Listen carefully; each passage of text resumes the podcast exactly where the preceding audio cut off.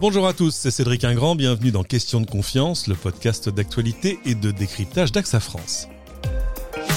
Comment agir contre les risques de surpoids et d'obésité? Véritable maladie reconnue comme telle depuis 1997 par l'OMS, l'obésité n'en finit pas de se répandre. En France, c'est ainsi 15% de la population qui serait concernée, hommes, femmes, enfants, tout le monde est concerné aujourd'hui. Augmentation de la sédentarité, habitudes alimentaires, stress, prédisposition familiale. Les causes, on va le voir, sont multiples et autant se dire les choses, le confinement n'a rien arrangé. Dans cet épisode, on va essayer de comprendre les raisons de ce qui est vraiment une maladie, de connaître aussi les risques et identifier ce qu'il faut faire pour prévenir ou lutter contre l'obésité. On se parlera enfin des phénomènes sociétaux, bons ou mauvais, qui accompagnent la maladie, ceci avec une experte. Elle est ambassadrice de la Ligue contre l'obésité. Bonjour Marlène Kilissi. Bonjour.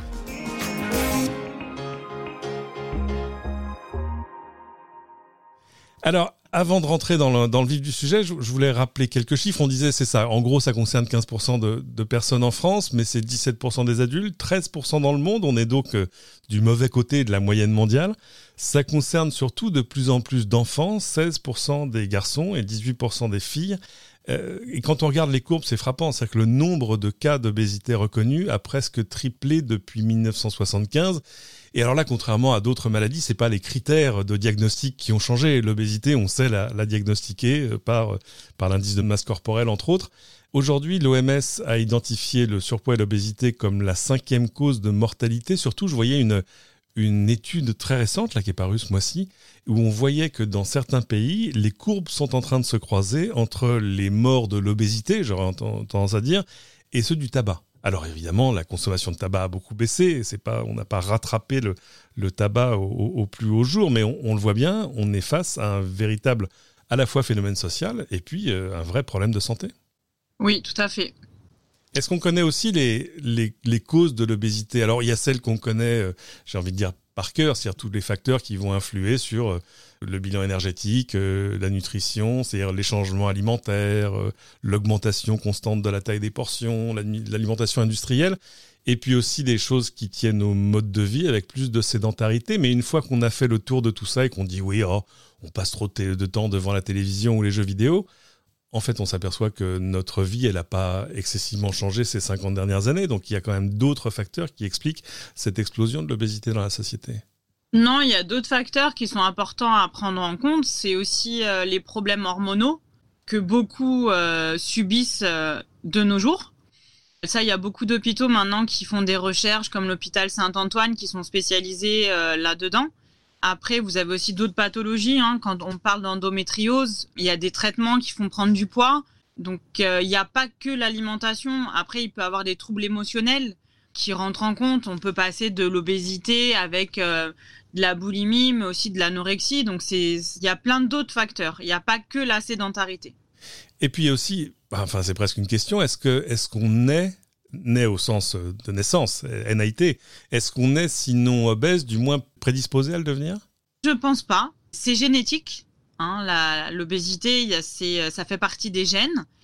Mais je pense pas qu'on est NIT avec euh, des kilos. Alors après, c'est sûr qu'un bébé, euh, tout dépend, hein, le poids de naissance, mais euh, non, je pense pas qu'on a déjà des prédispositions à la naissance. Alors, on le voit quand même, hein, un individu à la naissance aujourd'hui, il a entre 2 et 8 fois plus de chances d'être obèse à l'âge adulte.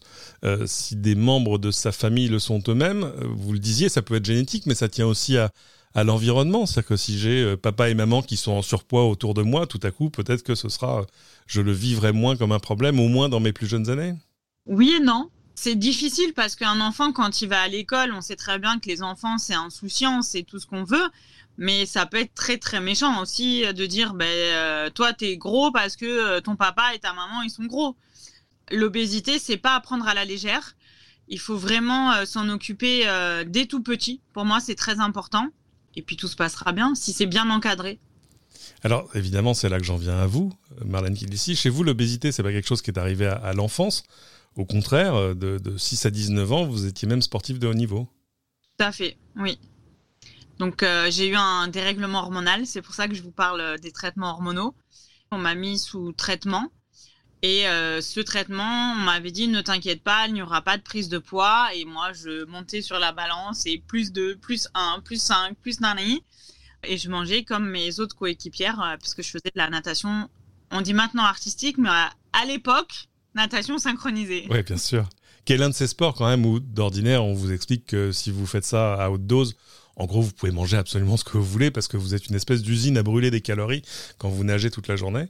Euh, évidemment, c'est plus le cas euh, quand, on sort de la piscine. Euh, pour vous, le résultat, c'était quoi? Ben, Prise de poids. Prise de poids en permanence, même si je mangeais très peu parce que j'avais un suivi avec un nutritionniste et on a fait des régimes assez restrictifs euh, malgré mes séances euh, d'entraînement où j'amenais ma propre euh, gamelle, comme moi j'avais. Et je mangeais rien. Les filles, elles me disaient, mais tu me dégoûtes avec tes haricots verts, ton fromage blanc. Et, et derrière, bah, j'avais plus de force, quoi. J'étais à bout de. à bout, tout simplement.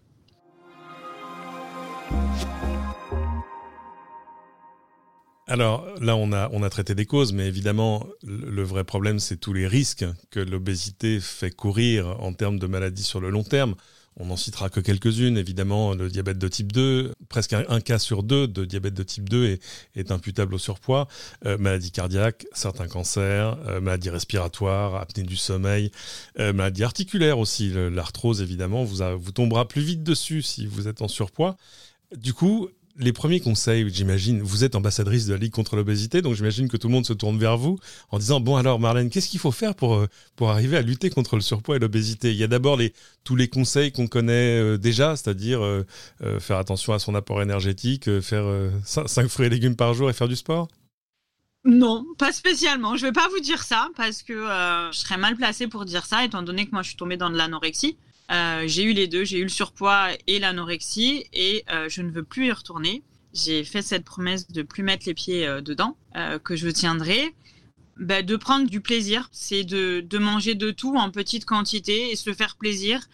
Quand vous êtes invité, de profiter, de manger, même de boire un petit verre si vous en avez envie, mais de faire attention. Et puis si vous avez pas de problème, on va dire articulaire ou autre, d'aller marcher un petit peu, je, déconseille la course pour les personnes en surpoids parce que ça joue beaucoup sur les hanches, sur les genoux, comme on a dit, sur les articulations, mais d'aller marcher un petit peu. On arrive dans la période où il va commencer à faire beau, donc euh, même si on est masqué, ben, ça fait du bien de prendre l'air et de marcher un petit peu. Marcher, faire du vélo, éviter tous les sports à fort impact. Voilà, tout à fait. Alors, je le disais, vous êtes ambassadrice de la Ligue contre l'obésité. Moi, je vous ai découvert, très honnêtement, parce que c'est une organisation assez jeune. Elle date de 2014. Comment elle s'est créée et quel type d'action est-ce qu'elle entreprend aujourd'hui? Je suis ambassadrice depuis le mois de septembre. J'ai été contactée euh, par Agnès Morin, qui est euh, une des cofondatrices de la Ligue.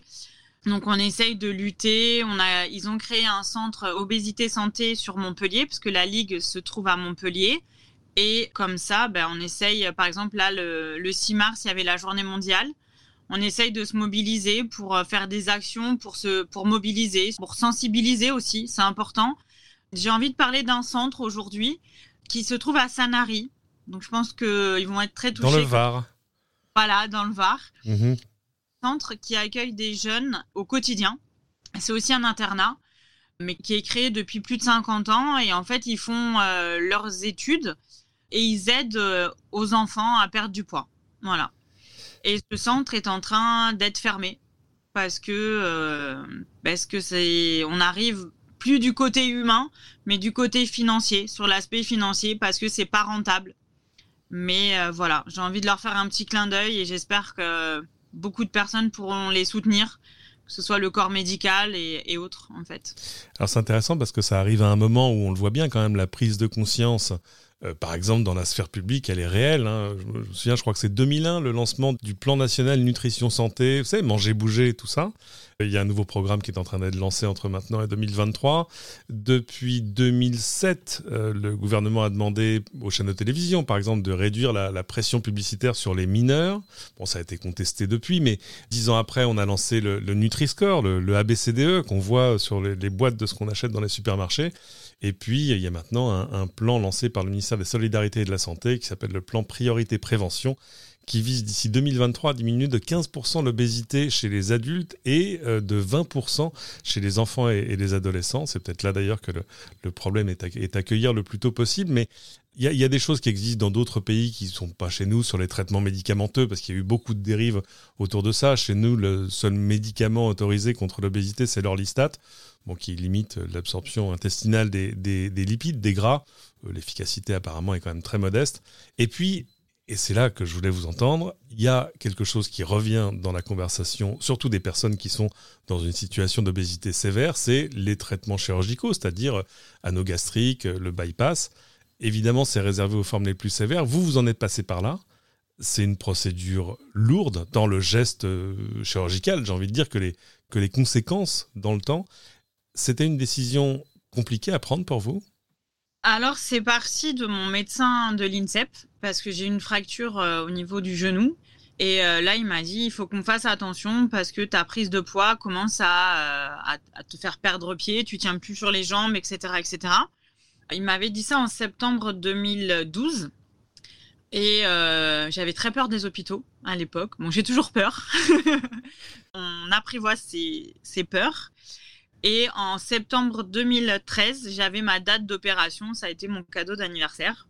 J'ai commencé le processus en fait en juillet 2013, c'est-à-dire euh, bah, de voir un nutritionniste, de voir un psychologue, de voir le chirurgien.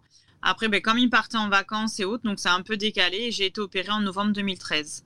Oui, c'est un processus. Hein. On, ça s'improvise pas. On débarque pas à l'hôpital en disant j'aimerais une chirurgie bariatrique euh, le mois prochain. C'est d'abord on vous force à, ce processus parce que il faut d'abord réaliser à quel point un c'est un geste qui est tout sauf anodin et puis en plus ça, ça va avoir des conséquences à long terme sur votre sur votre quotidien. En 2013, le processus était beaucoup plus léger, on va dire, qu'aujourd'hui. Maintenant, il y a vraiment tout un protocole à suivre. Et je ne sais pas si je l'aurais tenu, pour être totalement franche, parce qu'il est très long. On se pose déjà énormément de questions. Pourquoi cette opération? Pourquoi je peux pas maigrir autrement? Pourquoi ci? Pourquoi là? Et là, quand on vous dit oui, il faut attendre, il faut repasser voir si tel médecin et encore tel médecin, moi, il faut que ça aille vite. Il faut que toujours la sportive qui est en tête, si c'est euh, carré dans ma tête, il faut que j'aille me faire opérer de suite, en fait. Voilà. Alors pour autant, les résultats sont là. Hein. Je disais en préparant cet épisode que vous avez perdu 98 kilos à la, à la suite de l'opération. Ça s'est passé comment? Très rapide, très très rapide. On m'avait estimé une perte de poids entre 50 et 70 kilos. Évidemment, j'ai pas retenu compte des 50. J'ai toujours visé les 70. Puis bon, bah, j'ai eu plus. Après, j'ai fait de la chirurgie réparatrice avec le docteur Schmidt qui exerçait à l'époque à l'hôpital Saint-Joseph. Maintenant, elle a créé euh, l'Institut euh, du bodylift français. Et euh, ça a été très rapide, en fait.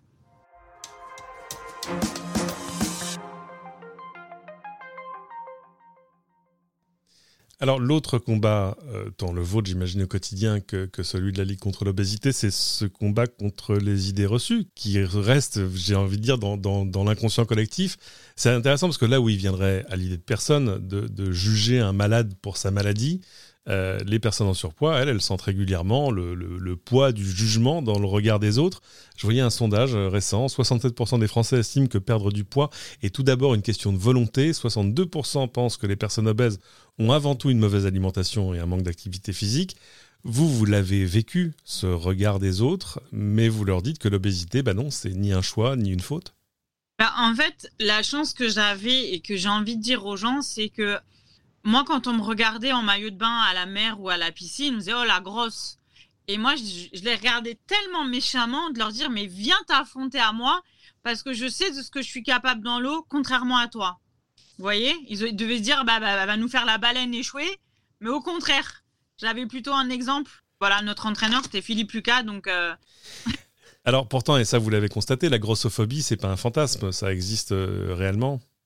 Après, il suffit d'être bien entouré par contre, voilà, moi j'ai remarqué une chose, c'est que depuis ma sleeve, je n'ai plus les mêmes amis.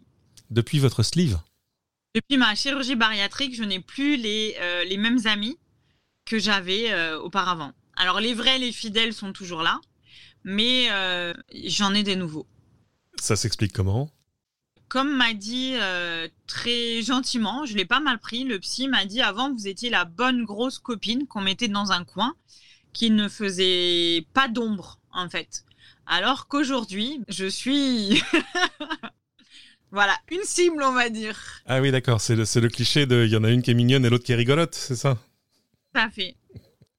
Pourtant, on le voit bien, hein, cette, grossophobie qu'on peut expliquer comme étant une sorte de stigmatisation et de discrimination, elle frappe des gens à la fois au quotidien, j'ai envie de dire, euh, en croisant des, gens dans la rue, mais, ça a aussi des impacts dans le monde du travail. C'est quelque chose que là aussi vous avez connu. Et puis, euh, en fait, on s'aperçoit qu'on est dans un monde où rien n'a été pensé pour les personnes qui sont obèses ou en surpoids. Ben, moi, j'ai voulu faire une école d'assistante d'avocat. Je suis arrivée première au test écrit. Et quand il a fallu aller, euh, c'était des avocats qui étaient imposés par l'école. Donc j'allais aux entretiens. Et puis, euh, ben, 1, 2, 3, 5. Et puis là, la directrice euh, m'appelle, me dit ben, Marlène, on a un problème avec votre physique. Je dis Ah bon? Donc, oui. Et je lui dis Mais je comprends pas, les avocats, ils sont quand même là pour faire la loi et pas pour faire l'inverse. Elle m'a dit ben, On va arrêter là. Donc, je n'ai pas fait l'assistante d'avocat que j'aurais voulu faire c'est ce qui m'a aussi forgé mon caractère et aujourd'hui hein, et la personne que je suis devenue en fait. Là, vous en êtes sorti par le haut, mais c'est pas forcément le cas général parce que ce sentiment de rejet, il, emporte avec lui quand même un risque de, mal-être, c'est-à-dire d'amplifier la maladie telle qu'elle existe et même d'en créer d'autres. Hein. On connaît des exemples d'addiction à l'alcool, de dépression. C'est courant chez les obèses? Oui, et d'autant plus avec ces nouvelles chirurgies. Euh, je pense qu'il n'y a pas assez de recul. Euh, moi, je ne crache pas dessus parce que ça a très bien fonctionné euh, pour moi et je remercie énormément le professeur Marmus qui m'a opéré. Mais oui, il y a, quand même des échecs, il y a beaucoup d'alcoolémie, il y a beaucoup aussi de drogue, de choses comme ça qui, sont très dures aussi hein, au quotidien, je pense. Mais euh, parce qu'on change, parce qu'il y a le regard des autres. Après, c'est aussi une force de caractère. Je ne sais pas qui c'est que je dois remercier pour avoir cette force-là. Je sais pas si c'est mes parents, je sais pas si c'est moi-même qui me l'ai forgé, mais mais je l'ai et j'en suis fière en fait. Peut-être vos racines corses. Euh, on l'a vu, il y a depuis une trentaine d'années quand même une sorte de, mouvement de ce qu'on appelle le body positive, c'est-à-dire de gens qui assument leur corps tel qu'il est et qui essayent d'assumer même leur complexe. On le voit assez couramment sur les, sur les réseaux sociaux.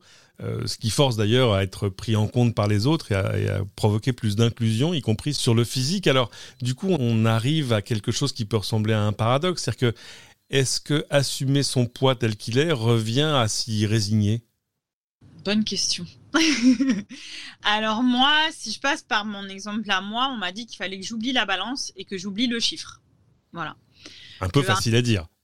Facile à dire, mais à appliquer, c'est très compliqué, je vous rassure. Mais au final, bah, ils ont raison. Ils ont raison euh, parce que bah, c'est aussi grâce à, tout ça où je me suis sortie de l'anorexie. Parce que je voulais toujours plus, plus, plus. Et euh, c'est aussi une pathologie très compliquée, très complexe. Et encore une fois, je dis merci euh, à mon docteur miracle qui s'appelle Philippe Levent, qui est à l'INSEP et à qui je dois toutes mes métamorphoses, que ce soit de l'obésité ou de l'anorexie. Et euh, je pense qu'il a trouvé le mot à dire et, voilà. Mais après, c'est très compliqué. Oui, le body positive, on en parle, on met des photos, mais tout le monde ne, le vit pas comme ça. Voilà, c'est très compliqué à assumer moi-même encore au jour d'aujourd'hui. Je ne me mettrai pas en maillot de bain sur les réseaux sociaux parce que euh, il y a des choses que je n'accepte pas dans mon corps. Mais j'y travaille, j'ai accepté mon corps, du moins je commence à l'accepter. je reviens sur cette phrase. Mais euh, y a, après, il y a beaucoup euh, notre entourage qui nous aide, je dirais. Et là, évidemment, c'est important d'être soutenu, euh, j'ai envie de dire, directement autour de vous, au-delà même du corps médical. merci infiniment, Marlène Kilissi, c'était passionnant. Si on veut en savoir plus, si on veut agir, si on veut vous rejoindre, où est-ce qu'on peut retrouver la Ligue contre l'obésité en ligne et où est-ce qu'on peut vous retrouver? Alors moi c'est Marlène Kilissi sur les réseaux sociaux, que ce soit sur Facebook ou sur Instagram, c'est Marlène Corsica. Après, j'ai la structure que j'ai montée où on, parle aussi d'obésité, c'est Hope Swimming sur Instagram et sur Facebook. Et après, euh, bah avec la Ligue, on est disponible. Sur le site internet de la Ligue, ligue contre l'obésité.org, Ligue contre l'obésité en un seul mot. Merci infiniment, c'est la fin de cet épisode. Merci à tous de l'avoir suivi. Pensez évidemment à vous abonner à ce podcast si ce n'est déjà fait, à le partager avec vos amis et à venir déposer vos commentaires sur votre application de podcast préférée. Et à très bientôt pour une nouvelle question de confiance.